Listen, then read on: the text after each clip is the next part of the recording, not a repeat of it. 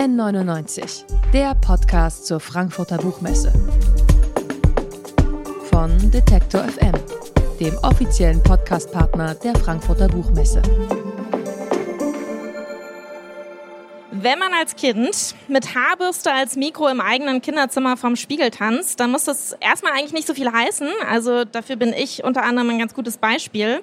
Aber wenn man schon so früh alles daran gesetzt hat, irgendwann ein Popstar zu werden, dann kann es vielleicht so ausgehen wie bei Vanessa Mai. Hallo erstmal. Hi, oh, schöne Anmoderation, danke. Aufgewachsen bist du in Backnang bei Stuttgart.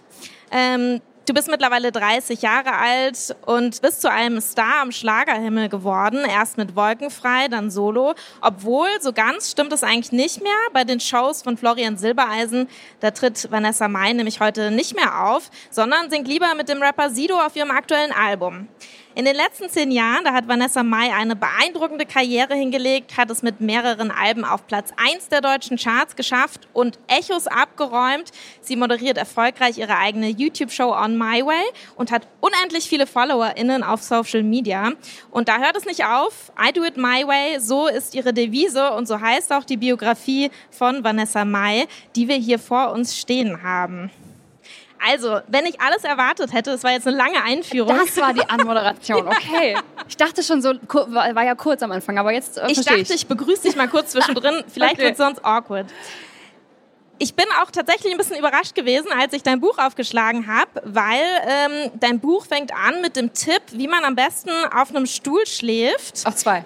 Das liegt daran, dass dein Vater ähm, zum Teil als Musiker immer gearbeitet hat und du eben immer auf seine Konzerte mitgeschleppt wurdest als Kind. Wie fandst du das damals? Ähm, mega fand ich's. Also ich wurde nicht mitgeschleppt, sondern ich wollte mit und ähm, meine Mama hat mir immer gesagt, dass es hat wohl im Bauch schon angefangen, jetzt wird's awkward, aber sie hat wirklich gesagt, wenn die Musik aus war, habe ich rumgestrampelt und Gestresst. wenn sie an war, dann war alles cool und das war auch wirklich damals, als ich auf den Stühlen geschlafen habe, noch so. Es klingt so brutal, aber es war der beste Schlafplatz, den ich mir hätte wünschen können. Und als die Musik aus war, bin ich aufgewacht und wusste mir, es geht nach Hause und das war immer ganz und ich konnte so nicht gut. erwarten, bis es wieder losging. War dein Vater eigentlich ein großes Vorbild für dich? Voll. Total. Also mein Papa war für mich, der hat ja auch äh, nicht nur Musik gemacht, sondern die hatten auch, wie so eine typische Coverband, hatten sie auch so ein Showprogramm und der hat dann tatsächlich Tina Turner oder Michael Jackson oder Eros Ramazzotti und so äh, nachgemacht und hat sich dann auch umgezogen und so. Und Geil. für mich war das halt wirklich, also er kann auch wirklich den Moonwalk und alles. Es war auch wirklich cool. In meinen Augen war es einfach Michael, weißt du? es war wirklich ein Idol damals. Und jetzt ist es so, ich lebe eigentlich sein, sein Traum, weil ich kam irgendwann dazwischen in seiner Karriere. Und ähm, er ist aber super stolz. Ich wollte dich eigentlich auch noch fragen, was wohl dein Lieblingssong war von den Coverversionen, die dein Papa gespielt hat oder vielleicht ja. auch immer noch spielt. Also ich glaube, Michael Jackson ist wirklich so ein Highlight immer gewesen für mich. Mhm. Und du bist dann so Mini-Playback-Show-mäßig. Hast du Mini-Playback-Show geguckt früher? Natürlich. Also, auf jeden Fall. Aber ich war schon weiter. Also ich habe in meinem äh, Kinderzimmer Grammys bekommen und so. Wow. Ja. Yeah. Impressive. Ja. Yeah. Ja, gut. Also ich war äh, genauso ein großer Britney Spears und Christina Aguilera-Fan wie du. Was, Team Britney oder Team Christina? Komm. Scheiße. Ja, so. Oh. Es gibt nicht beide. Also jetzt im Nachhinein, wenn man älter ist, schon, aber. Ich habe es mir leicht gemacht. Ich war erst das eine, dann das andere. Ich auch. Was ich war erst erstes? Britney und dann Christina. Aber mir ist andersrum. Echt? Ich war erst Christina, weil mich die Stimme so beeindruckt hat und dann Britney, weil das Tanzen später in mein Leben kam, deswegen dann Britney. Ah, verstehe. Okay. Ich dachte, ich glaube, Britney, ich hätte gedacht, Britney ist eher so die Einsteigerinnenfigur, weil sie einfach so ein bisschen dieses schüchterne Girly-Image hatte und Christina war dann halt einfach eine ganz andere Nummer. Ey, guck mich an, ich habe auch nicht viel an, deswegen da kam, da kommt's her, weißt du? Äh, Christina hing bei mir schon damals mit wenig Klamotten an der Wand und ich fand es toll. Es war einfach für mich mein Star, einfach so. Ja. Verstehe ich gut. Aber ich sag mal so, im Schlagerfernsehen, da hat man damals selten so coole Tanzchoreos und so sexy Outfits gesehen, was man dann halt als Teenie einfach ziemlich cool findet. Woher kam dann dieses Interesse für Schlagermusik? Ähm, es kam kein Interesse dafür, weil ich das nicht kannte. Also für mich war das Musik und ich habe als Kind Schlager gesungen, wusste aber nicht, dass das so heißt, weil es mir auch wurscht war. Und irgendwann habe ich dann angefangen, Coversängerin zu sein, zu werden und dann hat man die Musik gemacht und dann kam das Management ins Leben und dann kam Wolkenfrei und dann war es Schlager. Aber es war für mich weder ein, oh Gott, schade, ich wollte eigentlich was anderes, weil für mich war das immer klar, ich will auf die Bühne und ich will Musik machen und ich will singen. Und mich hat das schon immer begeistert und mir hat es immer gut getan, die Musik zu machen so und für mich hat das eine das andere nicht ausgeschlossen. Also ich konnte halt trotzdem wie Britney auf der Bühne tanzen und halt trotzdem Schlagermusik machen. Und da kommen wir dann auch schon zum kleinen Problem, das sich dann auftat. Ja, das wollte ich auch gerade sagen. Das klingt, da, da, merkt man schon, dass das nicht so hundertprozentig zusammenpasst. Aber ich wollte vorher noch eine Theorie ähm, hier mal anbringen. Ich dachte nämlich, vielleicht bist du auch irgendwie Schlagersängerin geworden, weil dein Vater, der war ja immer zuständig dafür, mit seiner Musik gute Laune zu machen. Also man wächst ja eigentlich dann mit sein. diesem Bild auf, oder? Dass man als Musikerin ja. dazu da ist, die Leute bei guter Laune zu halten und zu entertainen. Naja, das machst du ja eigentlich eh, aber ich habe schon immer jegliche Art von Musik gehört. Also ich habe als Kind auch Nora Jones gehört. Ich glaube, das hört man nicht mit zwölf Jahren wahrscheinlich. Also so kenne ich zumindest nicht so viele. Aber für mich war Musik schon immer einfach toll. Also es geht auch gar nicht um diesen Entertainment-Faktor, den finde ich natürlich super. Aber Musik hat ja so viel, so viele Facetten und so viel, so vielschichtig und berührt dich auf so vielen Ebenen. Ich bin auch nicht immer gut drauf. Ich höre auch nicht immer. Ich glaube, es geht schon wieder los. Das äh, mache ich auch nicht immer, aber sehr oft. Also Roland finde ich super. Ich liebe Roland Kaiser. Ähm, aber ich höre einfach so, wie mir der Sinn gerade ist. Musik. Mhm. Also du fängst in deinem Buch ja wirklich an, aus deiner Kindheit zu erzählen und du beschreibst, dass du ein unglaublich ehrgeiziges Kind warst. Du bist auch in die Schule dann, in die Theater Super AG gegangen. ehrgeizig darauf wollte ich gerade zu sprechen kommen. Also du, du beschreibst auch wirklich irgendwie knallhart, dass du teilweise ja gemobbt wurdest oder angefeindet wurdest von den deinen MitschülerInnen. Also erstmal Respekt dafür, für deine Offenheit. Warum, also wie war das denn für dich, das dann auch mal einfach so zu schreiben in dem Buch? Das ist ja schon eine Hürde, oder? Also man sagt doch nicht gerne über sich, dass man unsympathisch ist oder war. Naja, ich sage ja nicht, dass ich unsympathisch bin. Ich glaube nicht, dass ich es bin, aber das ist ja auch eine Sache, die jeder für sich selber so entscheiden muss. Aber es ist leider so, dass immer, wenn man ehrgeizig ist oder wenn man stolz auf was ist und man spricht es aus oder man ist selbstbewusst, was man ja auch nicht immer ist, by the way, man ist nicht immer selbstbewusst, aber es gibt halt viele, die das so einschätzen dann als arrogant, als abgehoben und das ist irgendwie unsympathisch und ähm, ich weiß nicht, woher das kommt. Ich finde es super schade, aber das auszusprechen, dass ich irgendwie gemobbt worden bin, hat mir überhaupt nichts ausgemacht, weil ich glaube, dass es jeder in irgendeiner Form schon mal erlebt hat. Also ich weiß nicht, ich finde die, die sagen, ich gehöre zu den coolen Kids, die, die gab's, da gab es auch mal eine Phase, wo sie nicht cool waren. Ähm, und es ist auch so anstrengend, finde ich, immer cool sein zu wollen. Das ist so anstrengend, meine Güte. Das warum, warum will man das? Also ich will es nicht mehr. Ich hatte auch eine Phase, wo ich es wollte, aber das ist so Quatsch. Wir sind alles Menschen und wir sind alle mal ich gemobbt fand das, worden. Du nicht? Bist du, die, bist du immer cool Nein. gewesen? Nein, überhaupt nicht. Überhaupt nicht. Nee, nee. Also auf dem Gymnasium, keine Ahnung, da war ich dann zwischenzeitlich auf jeden Fall in der Ecke der äh, Protestler die okay. überhaupt keinen Bock hatten. Und wir waren tatsächlich eine relativ kleine Gruppe nur, erstaunlicherweise. Irgendwie der Rest wollte, weiß nicht, Karriere machen und wir fanden das total scheiße. Also so, was machen die jetzt und wo bist du? Look Tja. about that. Hm? Naja. Nein, das ist gut. ist auch eine Ansichtssache. es ist alles subjektiv. Es ist so. Das stimmt wohl. Du hast dann aber ähm, im Schlager, du hast es eben schon angedeutet, ziemlich viele Regeln vorgesetzt bekommen tatsächlich. Also du beschreibst, wie dir dann vorgegeben wurde, ähm, wie du zum Beispiel in einer Florian Silbereisen Show irgendwie, äh, was du anziehen solltest, dass du eher einen Rock oder ein Kleid anziehen solltest als eine Hose. Und die Zielgruppe, die war ja oder ist vielleicht auch heute noch teilweise, ja, im Durchschnitt 60 Jahre alt, ja. Also du schreibst auch in deinem Buch, ich war eine Newcomerin in einer Welt, in der es eigentlich gar keine Newcomerinnen gab. Warum will man denn in diese Show, in diesem Stadium? Also warum will man dieser älteren Zielgruppe gefallen? Ich glaube, du hast auch beschrieben, dass du dir sozusagen so den Jugendslang abgewöhnt hast. Boah, jetzt kann ich, ich könnte so viel jetzt auf das antworten, weil es mhm. ist so breit gefächert jetzt alles, was du da ansprichst. Ich glaube, was mir aber ganz wichtig ist, ist erstmal zu sagen, dass ich super dankbar war, dass ich da rein konnte. Weil es ist, ey, du bist 20 und kommst in deine erste Samstagabendsendung und ich beschreibe das, glaube ich, in der Doku auch so oder auch im Buch, dass ich restauriert wurde. Und es war wirklich so. Also mir wurden Sachen angezogen und mir wurden Tipps gegeben und ich war dankbar für diese Sachen. Es war alles in einem Rahmen, wo ich es damals auch überhaupt nicht wahrgenommen habe als negativ. Ich habe zwar gemerkt, aha, okay, so, so ist es hier, aber mhm. es war für mich jetzt nicht so, dass ich äh, da irgendwie undankbar für war. Es hat sich alles erst später über die Jahre entwickelt, dass einfach man gemerkt hat, hier ist das Korsett, was immer enger wird irgendwie. Ähm, es ist keine Frage, dass man sagt, ich will da jetzt rein. Man macht sich da auch keine Gedanken, ob wie die Zielgruppe ist. Ist die die jünger? Es ist ja wurscht. Es geht ja darum, Menschen zu erreichen. Und das war damals auch überhaupt nicht in meinem Kopf, wie alt die Zielgruppe jetzt ist. Es war eigentlich auch egal. Also du willst ja einfach nur Musik machen und willst den nächsten Step gehen und da machst du dir keine Gedanken und dann kam noch hinzu, dass ich halt sehr, sehr jung war und einfach nur dankbar, dass du irgendwie das annehmen kannst. Deswegen, ich möchte auch jetzt überhaupt nicht mit Füßen treten, wer mich groß gemacht hat. Also ich weiß sehr wohl, dass sowohl Dieter Bohlen bei DSDS als auch Michael Jürgens oder Florian Silbereisen, wo ich in die Sendung rein durfte, das waren alles Plattformen, die mir geholfen haben. Was aber nicht heißt, dass ich weiterhin das machen muss, wenn es mich unglücklich macht. So. Wann kam denn dann für dich dieser Punkt, wo es langsam so angefangen hat, irgendwie zu knirschen oder wo dir das dann auch so ein bisschen gestunken hat, diese Welt?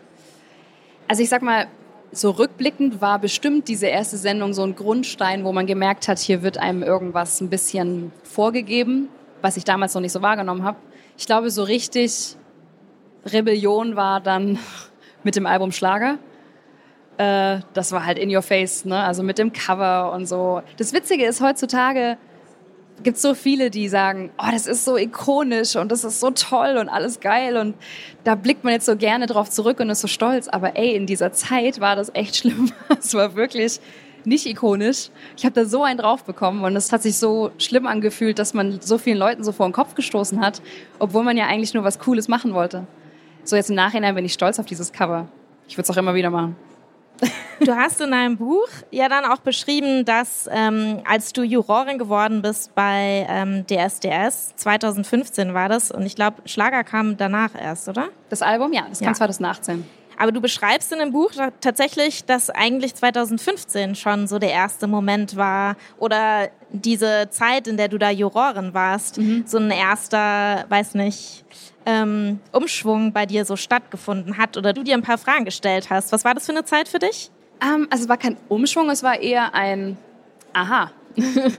so läuft's hier. Also ich beschreibe das im Buch mit einem Satz: Ich bin rein als junges Mädchen und bin raus bei DSDS als Künstlerin, die weiß, wie der Hase läuft. Und es ist auch alles okay, weil es ist ja Showbusiness und ähm, das hat ja auch die Schlagerbranche gar nicht für sich geowned irgendwie, dass da irgendwelche äh, dass es dann ein System gibt. Ein System gibt es ja überall bei uns so. Und das ist auch okay. Es ist ja nur immer die Frage, möchte man das selber so mitmachen oder welchen Weg geht man da halt. Aber ja, DSDS war auf jeden Fall eine taffe Schule, für die ich auch dankbar bin so. Es ist nicht so, dass ich da jetzt nicht dankbar bin für. Ähm, aber ich kann die Sachen natürlich auch nicht auslassen im Buch oder in der Doku. Die gehören halt zu mir. Und es gibt durchaus lustige Momente, die in dem Moment nicht lustig waren. Aber das Kloheulen war schon sehr einschneidend. Ja. Ja, wie ist es? Äh, ja, ich glaube, du hast schon ein paar Mal auf jeden Fall auch darüber gesprochen in der Öffentlichkeit. Aber wie ist es neben HP Baxter zu sitzen und Dieter HP Bohlen? ist cool. HP ist so cool. Also der war so ein bisschen die Schweiz. Der hat irgendwie gar nicht zu nix irgendwas gesagt. HP war einfach der coole, der mit niemandem ein Problem hatte. Und das war auch irgendwie schön. Aber äh, ja, Dieter, ähm, der, äh, wie ich es ja auch beschreibe, hat hat einem schon so ein paar Spitzen mitgegeben die heute mir auch nichts ausmachen. Also macht er ja heute noch. Aber ich habe eine ganz andere Sichtweise auf die Dinge halt. Aber damals mit 20, du kommst da rein und mir wurde davor halt noch gesagt, halte dich an Dieter und der macht es mit dir und alles cool. Und dann gehst du da hin und dann kriegst du erstmal so eine mit. Es gab ja diese eine Situation mit Onkel Dieter, wo ich dann wirklich ja, kannst du es nochmal beschreiben? Die ja. ist lustig, die Situation. Ja, die war nicht lustig in dem Moment. Also wir hatten unser erstes Interview und man wurde, mir wurde halt gesagt von Andreas, hey, halte dich an Dieter. Und dann, ähm, so war es zumindest in meiner Erinnerung, standen wir vor der Kamera und ich dachte dann so, ey ja, und mein Onkel Dieter, mit, der macht es schon mit mir. Und dann meinte er so, ich gebe dir gleich Dieter. Aber halt nicht auf so eine lustige Art, sondern wirklich auf eine ganz fremdschämende, unangenehme Art. Und das war für mich so ein Weltzusammenbruch, weil ich war so jung und mich kannte ja auch dort keiner. Überhaupt kannte mich man damals noch nicht. Und dann noch in einer Jurorenrolle zu sein, als was hat die denn eigentlich schon erreicht, dass sie jetzt urteilen darf, ist eh schon so grundunsympathisch. Da sind wir schon wieder beim unsympathisch. Ja, und das war Wobei einfach alles das wahrscheinlich auch nur dir so vorgekommen ist, oder? Nee, es war schon auch die Kritik. Also die Kritik ja? war schon, wer ist sie und warum sitzt sie jetzt auf diesem Stuhl und was hat sie erreicht? Also es war ja eigentlich auch so dein erstes Rantasten an so eine Popwelt, oder? Ich würde nicht sagen an eine Popwelt, sondern an eine breitere Zielgruppe außerhalb der Bubble, in der ich vorher halt war. Also ich wurde ähm, von der einen Bubble in eine andere oder in die weitere Bubble, sage ich mal, geschmissen. Ähm, und das war für mich jetzt im Nachhinein, aber auch der Grund, warum ich mich unabhängig machen konnte. Weil ich von Anfang an meiner Karriere nicht nur in diesen Sendungen war, wo eben so die Hand auf einen gehalten wird, sondern ich konnte mich einer anderen Öffentlichkeit zeigen und konnte bestehen und habe dadurch natürlich auch Social Media aufgebaut. Und deswegen ist für mich Social Media die Plattform gewesen, die mich unabhängig gemacht hat. Dann letztendlich. Also, ja. Talking about Bubbles. Es gab ja dieses Jahr ähm, eine Enthüllungsstory von, äh, also die in der Sendung von Jan Böhmermann lief. Mhm. Es ging um Florian Silbereisen beziehungsweise um seinen Manager Michael Jürgens, der eine unheimliche Machtposition in der Schlagerwelt innehat. Er ist Labelbetreiber, aber er produziert auch die ganzen erfolgreichen TV-Shows, die mitunter die höchsten Einschaltquoten im deutschen Fernsehen haben und einen großen Einfluss eben auf das Schlagergeschäft. Und du deutest im Buch immer wieder an, ohne Namen direkt zu nennen, dass genau ja solche Leute oder diese Bubble auch dir das Leben halt irgendwann schwer gemacht hat und am Ende wird sogar eine ganze Tour abgesagt. Ohne jetzt Namen zu nennen, welche Probleme sind denn da insgesamt entstanden für dich? Ich sag mal so, also der Grund, warum ich keine Namen nenne im Buch, auch wenn jeder weiß, um wen es geht, ist einfach der Grund, dass ich gesagt habe, ich möchte weder irgendjemand auf die Füße treten, ich möchte keine Abrechnung machen und vor allem bin ich keine Investigativjournalistin, die jetzt irgendwas aufdecken möchte und ich möchte vor allem auch nicht irgendwie in diese Richtung gehen, weil, wie vorher schon gesagt, das ist meine Geschichte, das ist ein Teil davon und ich muss ihm erzählen, damit man es versteht.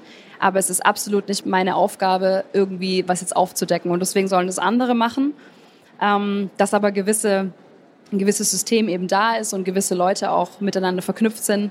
Ich glaube, die ARD hat es ganz schön im Trailer von der Doku, die jetzt kommt am Samstag, das war ganz schön. Die hat gesagt, wer nicht funktioniert, fliegt raus. Und das trifft es eigentlich ziemlich gut auf den Punkt. Aha. Mhm. Ich habe mich auch gefragt, als Schwiegertochter von Andrea Berg, ähm, du bist mit ihrem ähm, Stiefsohn Andreas Färber verheiratet, der auch dein Manager ist. Allein das macht es doch eigentlich schwierig, so komplett auch mit der Schlagerwelt zu brechen, oder? Ist das irgendwie ein Konflikt? Aber ich will ja gar nicht brechen mit der Schlagerwelt. Also ich mache ja nach wie vor gern Schlager und ich werde es auch weiterhin gern machen.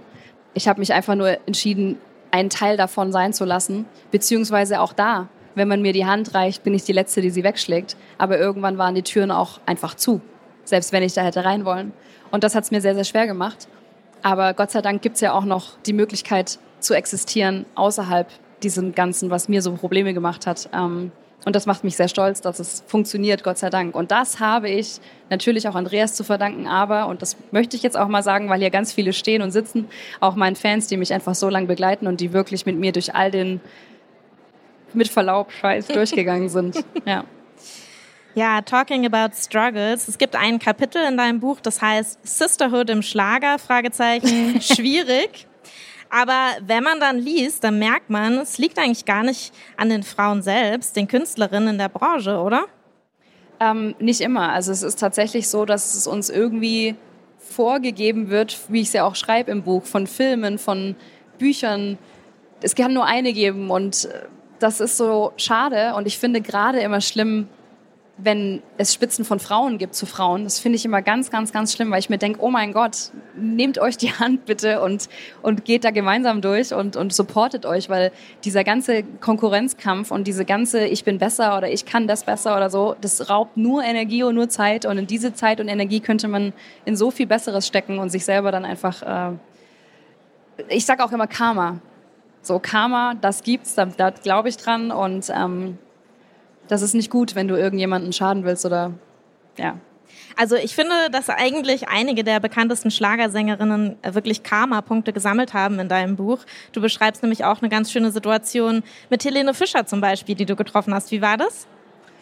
Naja, muss, muss ich so vorstellen, es gab ja äh, mehrere Situationen und die erste, als ich sie zum allerersten Mal getroffen habe, war, als ich ganz, ganz jung in der Karriere war und als sie mein absolutes Vorbild war.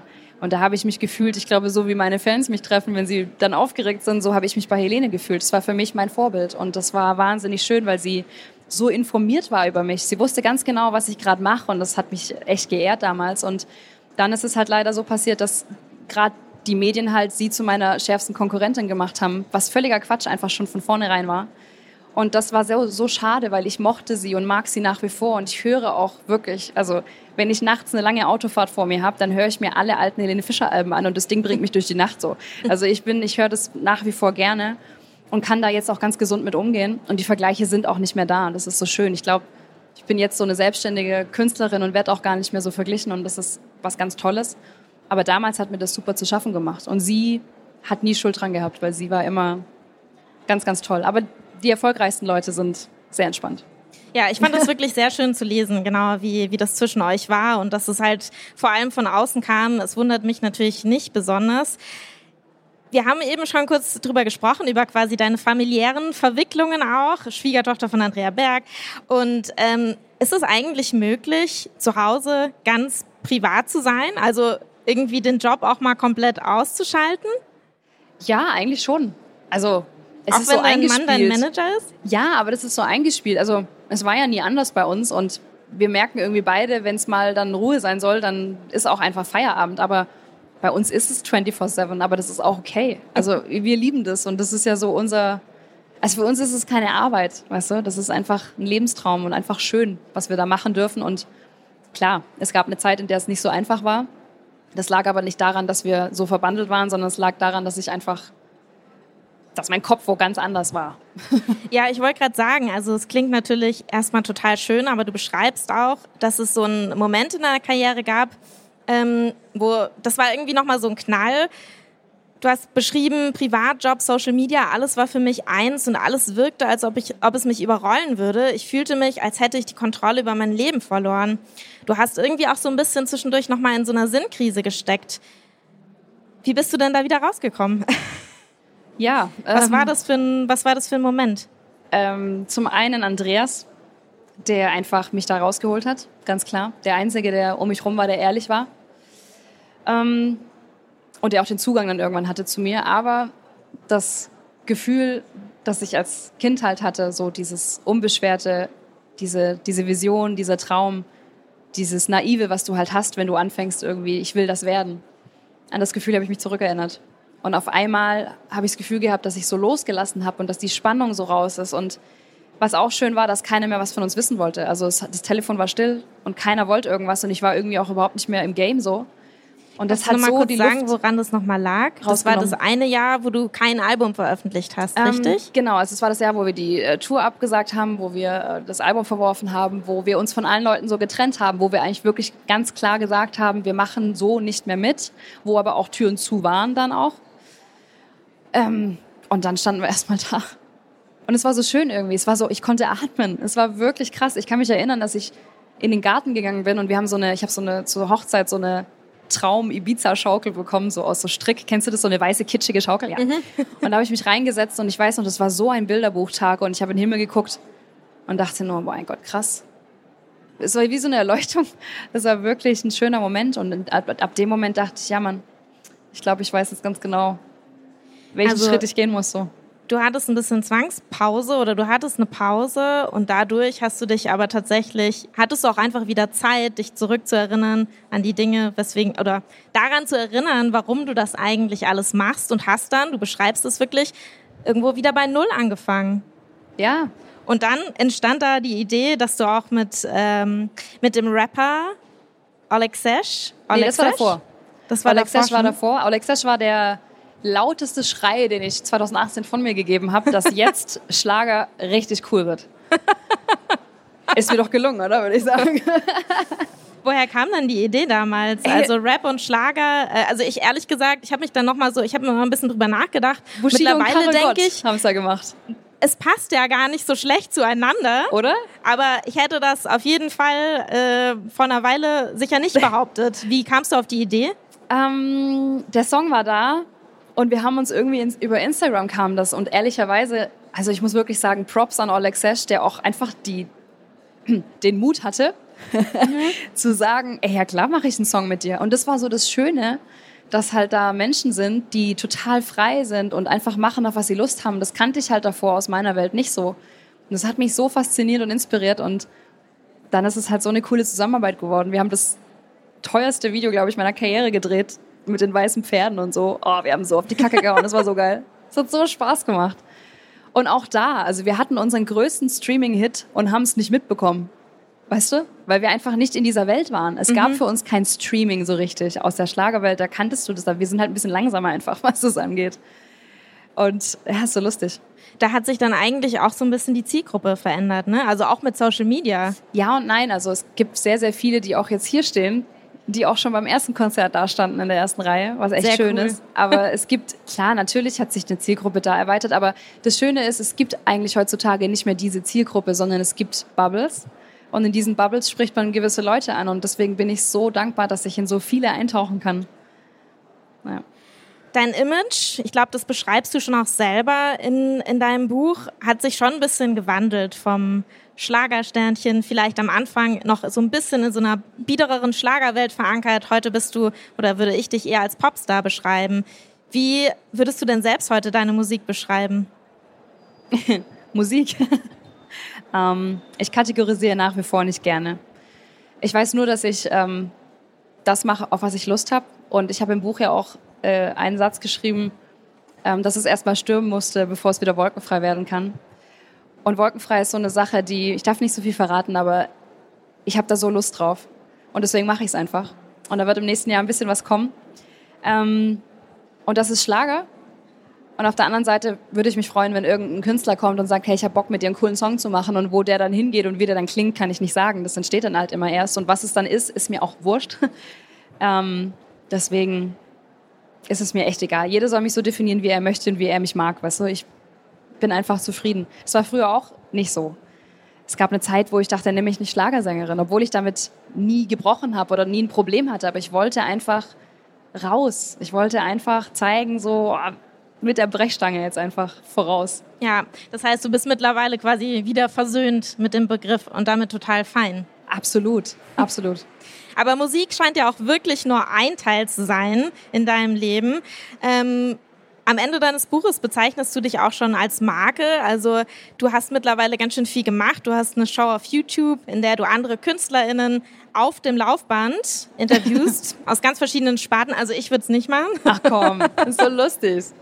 Du betreibst einen ziemlich erfolgreichen äh, Instagram-Kanal, fungierst als Influencerin, auch auf TikTok. Und bald startet deine eigene TV-Gaming-Show, die man dann mhm. in der mhm. ARD-Mediathek finden wird. Mhm. Darfst du dazu schon was verraten?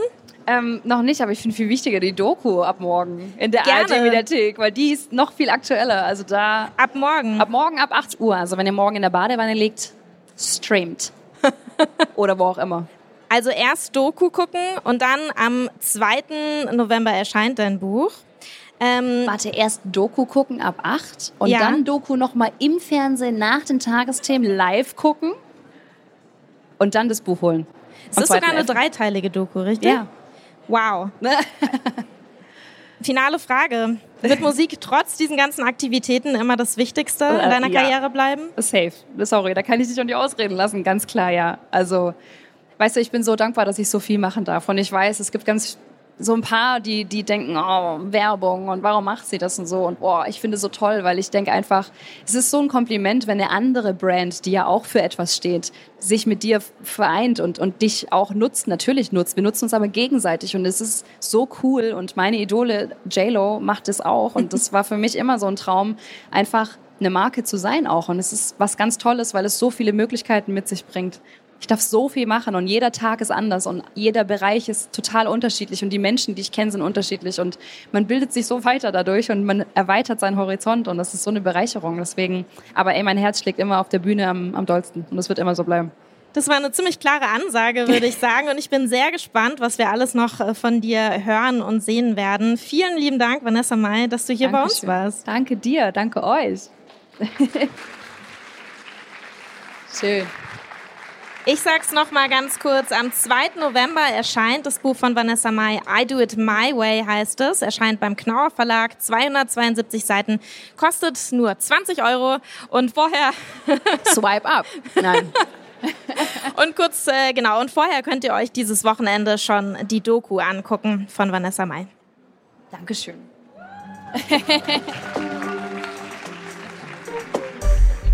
N99, der Podcast zur Frankfurter Buchmesse. Von Detektor FM, dem offiziellen Podcastpartner der Frankfurter Buchmesse.